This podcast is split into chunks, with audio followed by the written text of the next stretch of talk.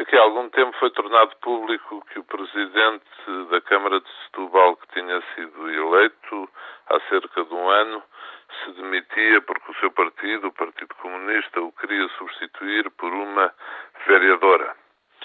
Foi assim o órgão superior de um partido que se substituiu àquela que tinha sido a vontade dos eleitores de Setúbal. O tema foi muito debatido na altura.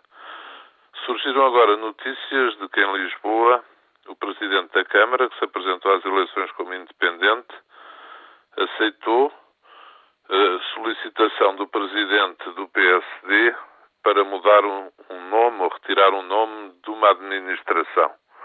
À conta disso caiu a coligação que governava Lisboa. Lisboa foi prejudicada por uma situação em que há algumas afinidades com o que se passou em Setúbal.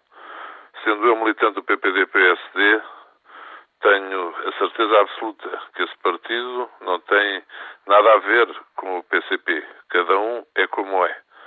Mas por cada um dever ser como é, é convém que isto tudo seja esclarecido. Está-se a falar verdade ou não? É verdade ou não aquilo que foi noticiado?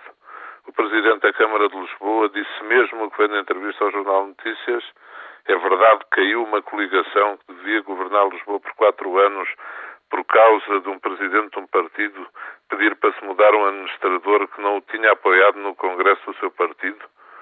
É absolutamente inconcebível se for verdade. Mas continuo a querer acreditar que não seja. Deve haver um grande engano no meio disto tudo. Lisboa não pode, não merece ser vítima de uma situação como essa.